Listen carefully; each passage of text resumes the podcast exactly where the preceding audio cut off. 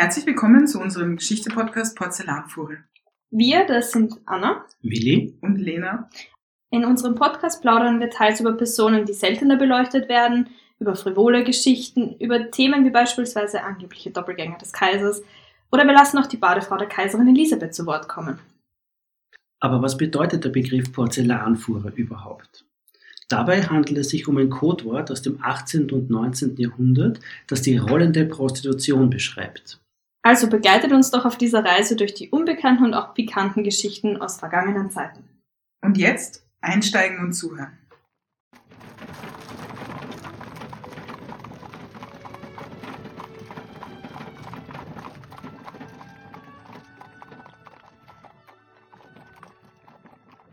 Ja, herzlich willkommen zu der nächsten Folge der Porzellanfuhrer.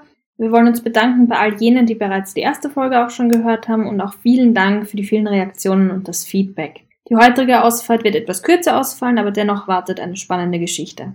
Und heute seid wieder ihr dran, Willi und Lena. Worum wird es denn heute gehen? Hallo, liebe Anna. Hallo.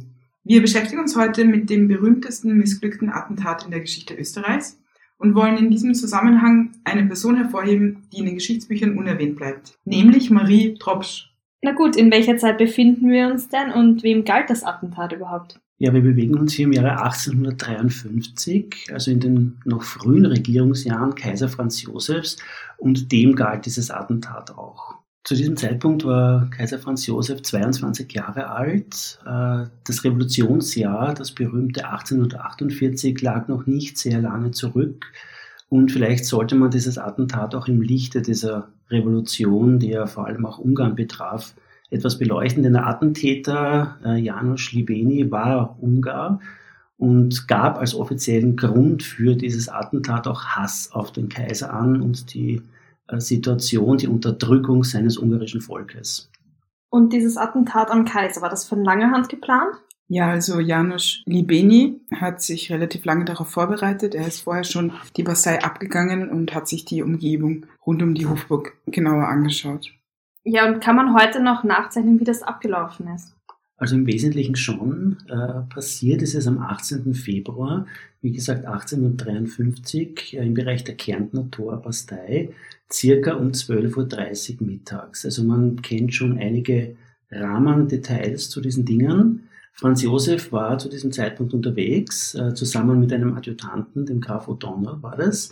Zur selben Zeit ist Marie Tropsch unterwegs, die Tochter des Milchmeisters und späteren Fleischhaus Josef Breiteneder, der in der Heumüllgasse ein Geschäft hat. Zu diesem Zeitpunkt äh, beobachtet Franz Josef äh, zusammen mit seinem Adjutanten einige Exerzierübungen, die in Classé offensichtlich stattfinden, als äh, Libeni Franz Josef mit einem Messer attackiert. Also er dürfte sich an ihn angeschlichen haben. Erstaunlich ist, dass obwohl es ein Stich in den Nacken war und Libeni ein langes, beidseitig angeschliffenes Fleischermesser benutzte, die Wunde im Nackenbereich relativ harmlos ist. Die dürfte circa 2,5 Zentimeter lang gewesen sein. Es wird damals mit einem Zoll angegeben. Interessanterweise aber keine, natürlich keine tödliche Verletzung und auch keine schwere Verwundung. Ja, aber wie konnte dieses Attentat verhindert werden? Oder besser gesagt, wie konnte Schlimmeres verhindert werden? Warum äh, die Beni nicht fähig war, Franz Josef aus nächster Nähe mit einem Stich niederzustrecken, darüber gibt es mehrere Theorien. Das eine ist eben, dass eine Dame Franz Josef vorgewarnt hätte, dass er sich im richtigen Moment um- oder weggedreht hat. Die zweite Möglichkeit, die natürlich auch irgendwie mitspielt, ist, dass Libeni, der möglicherweise nervös war, schlicht und einfach sein Ziel verfehlt hat und Franz Josef nur marginal äh, am Hals verletzt hat, verwundet hat. Dann der, der O'Donnell dreht sich halt um sozusagen und die fangen zum Raufen an. Und dann wird auch beschrieben, dass Libeni schlau genug war, dem, dem O'Donnell den Säbel festzuhalten. Also der konnte seine Waffe nicht ziehen. Es kommt zu einer Rauferei, wenn man so möchte. O'Donnell schafft es, Libeni äh, zu bezwingen, bevor der seinen zweiten Stich äh, ansetzen kann. Kurz darauf kommt Josef Ettenreich ebenfalls ins Spiel, der zufällig äh, in der Gegend unterwegs ist und sich schlicht und einfach einmischt. Josef Ettenreich ist Libeni körperlich stark überlegen. Er wird als großer, als starker, massiger Mann äh, heute noch beschrieben, während Libeni als eher klein, zart dargestellt wird.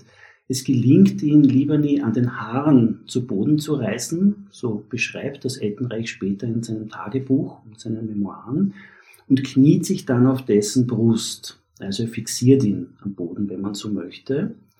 Äh, Im selben Moment schafft es O'Donnell, sich zu befreien, äh, zurück zum Kaiser zu eilen und diesem dann Richtung Albertina zu begleiten und ihn zu unterstützen. Es wird auch gesagt, dass O'Donnell äh, die Blutung äh, Franz Josefs zuerst mit seinen Handschuhen stillt, indem er ihm diese Lederhandschuhe ins Genick presst.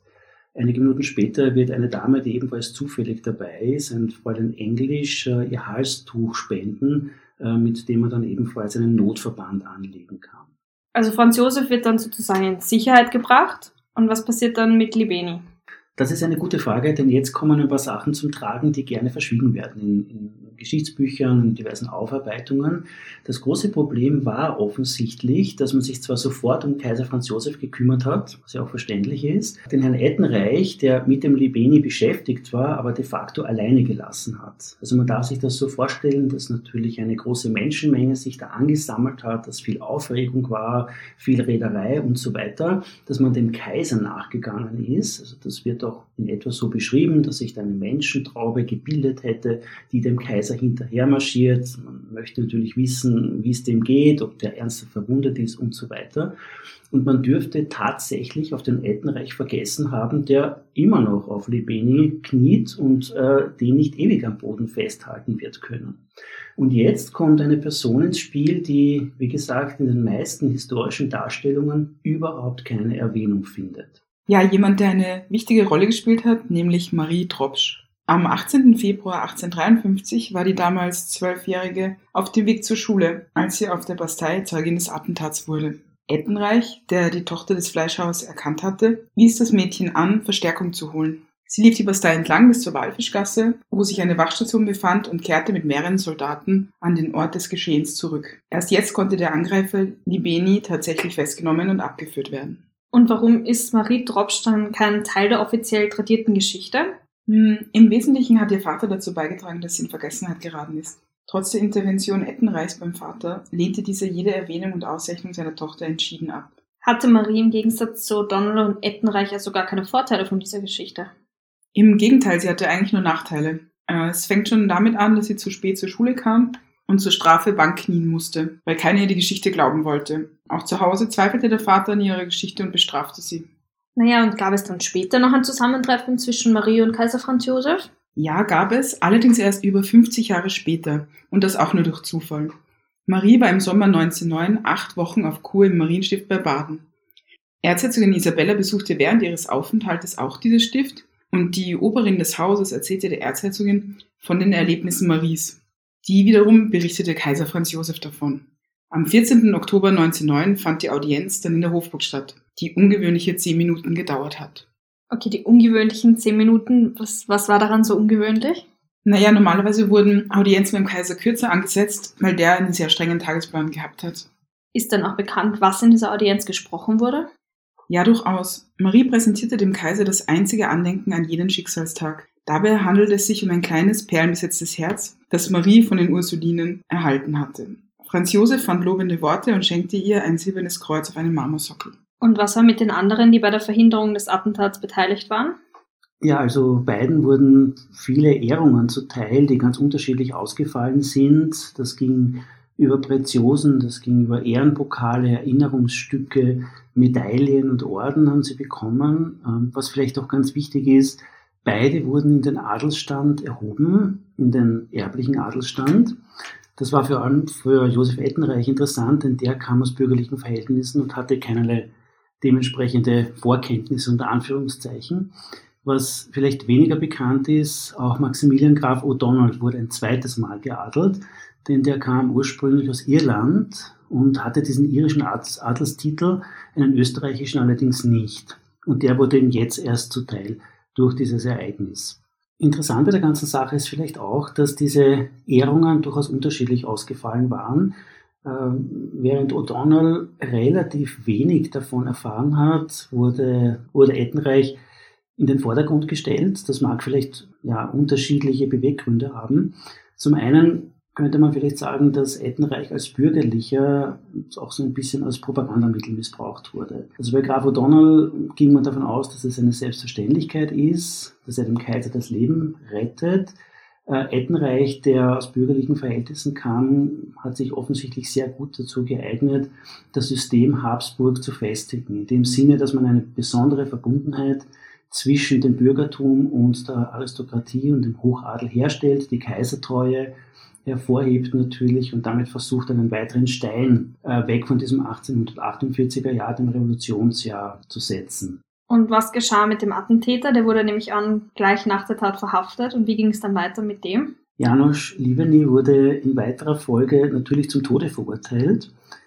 Erwähnenswert bei der ganzen Geschichte ist allerdings, dass die Behörden gar nicht so viel Interesse daran hatten, den Ablauf dieses Attentats äh, in jedem Detail zu ergründen. Es gab zwar eine Besichtigung, wenn man so möchte, äh, des Ortes, Zeit hat man noch mal festgestellt, Genaue Details allerdings wurden nicht wirklich erfragt in weiterer Folge. Man hatte sehr viel mehr Interesse daran, mögliche Hintermänner dingfest machen zu können. Die Idee stand im Raum, dass es sich um eine politische Verschwörung handelt. Äh, wie gesagt, das Jahr 1848 war noch in bester Erinnerung im Hause Habsburg und äh, tatsächlich wurde eine Vielzahl von Personen, vornehmlich ungarischer Abstammung, verhaftet und auch Verhören, teils sehr harschen Verhören unterzogen. Wirklich verurteilt und eingesperrt äh, wurden allerdings nur drei, wobei es sich bei diesem Einsperren nicht um eine klassische Gefängnisstrafe handelt, so wie wir das heute kennen und uns zumindest vorstellen würden, sondern um sogenannte Schanzarbeit in Ketten,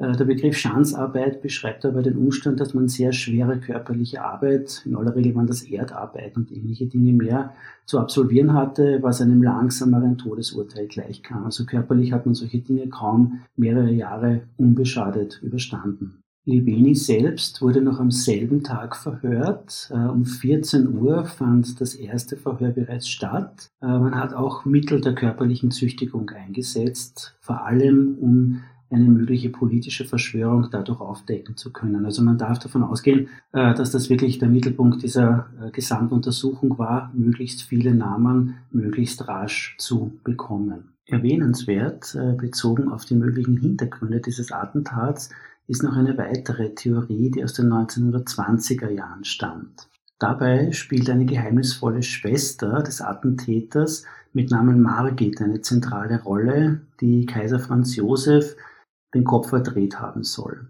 Bei genauerer historischer Betrachtung dieser Faktenlage stellt sich allerdings rasch heraus, dass es eine Schwester mit Namen Margit nie gegeben hat. Die Beni hatte tatsächlich zwei Schwestern, die sich historisch auch belegen lassen, die Ungarn und überhaupt auch das Herkunftsdorf oder den Herkunftsort allerdings niemals verlassen haben. Eine Margit, die angeblich sehr gut Czardasch tanzen konnte, und Kaiser Franz Josef so den Kopf verdreht hat, dürfte es also in Wirklichkeit niemals gegeben haben. Eine Besonderheit äh, im Zuge dieser ganzen Affäre sollte man vielleicht noch erwähnen, weil sie meistens untergeht. Äh, man hat auch versucht oder geplant gehabt, auf Abschreckung zu setzen.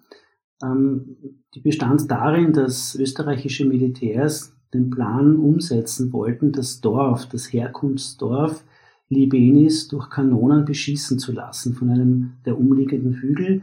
Man hat also wissentlich eigentlich zur Kenntnis genommen, dass dadurch auch Frauen und Kinder, in jedem Fall aber Zivilpersonen, zu Tode gekommen wären. Dass das nicht passiert ist, dass man dann abgesehen hat von dieser Abschreckungsmaßnahme, dürfte mit hoher Wahrscheinlichkeit Franz Josef selbst zuzuschreiben sein, der, als er von diesem Plan erfahren hat, sofort interveniert hat und das verboten hat. Letztlich wurde Janusz Libeni am 26. Februar 1853 bei der Spinnerin am Kreuz äh, durch den Galgen exekutiert. Das also das Ende des Attentäters Libeni. Und weiß man noch irgendwas weiteres über das Leben der Marie Tropsch? Marie Tropsch machte in weiterer Folge eine Ausbildung zur Hebamme und heiratete 1863 den Baumeister Johann Tropsch und wurde Mutter mehrerer Kinder. Am 12. Februar 1910 starb Marie Tropsch im Alter von 69 Jahren nach kurzer schwerer Krankheit in Wien. Der Kaiser wurde vom Ableben Maries verständigt und ließ der Familie sein Beileid bekunden. Mit dieser Folge hoffen wir, dass Marie Tropsch endlich ihren gerechten Platz in der österreichischen Geschichte findet. Damit endet die heutige Fahrt der Porzellanfuhre. Wir hoffen, es hat euch gefallen und ihr schaltet beim nächsten Mal wieder ein. Und wenn ihr Fragen oder Anmerkungen habt, dann sehr gerne. Genau, dann schreibt einfach an post.porzellanfuhre.at. Oder geht auf unsere Homepage porzellanfuhre.at. Dort findet ihr dann die Möglichkeit, uns zu schreiben. Oder auf Instagram oder Facebook zu finden unter Porzellanfuhre. Und wir danken euch fürs Zuhören. Wir danken euch fürs Zuhören. Ciao! Baba! Wiedersehen! Und für alle, die bis jetzt durchgehalten haben, noch viel Spaß mit unseren Outtakes. Beni von hinten den also, Das ist schlecht. 20, 20 Zoll. Ah, 10 Zoll. Beiden wurden mannigfache, mannigfach. Scheiße, nochmal. Damit endet die heutige Fuhre. Titania! Janusz, Liebe. Liebe, liebe.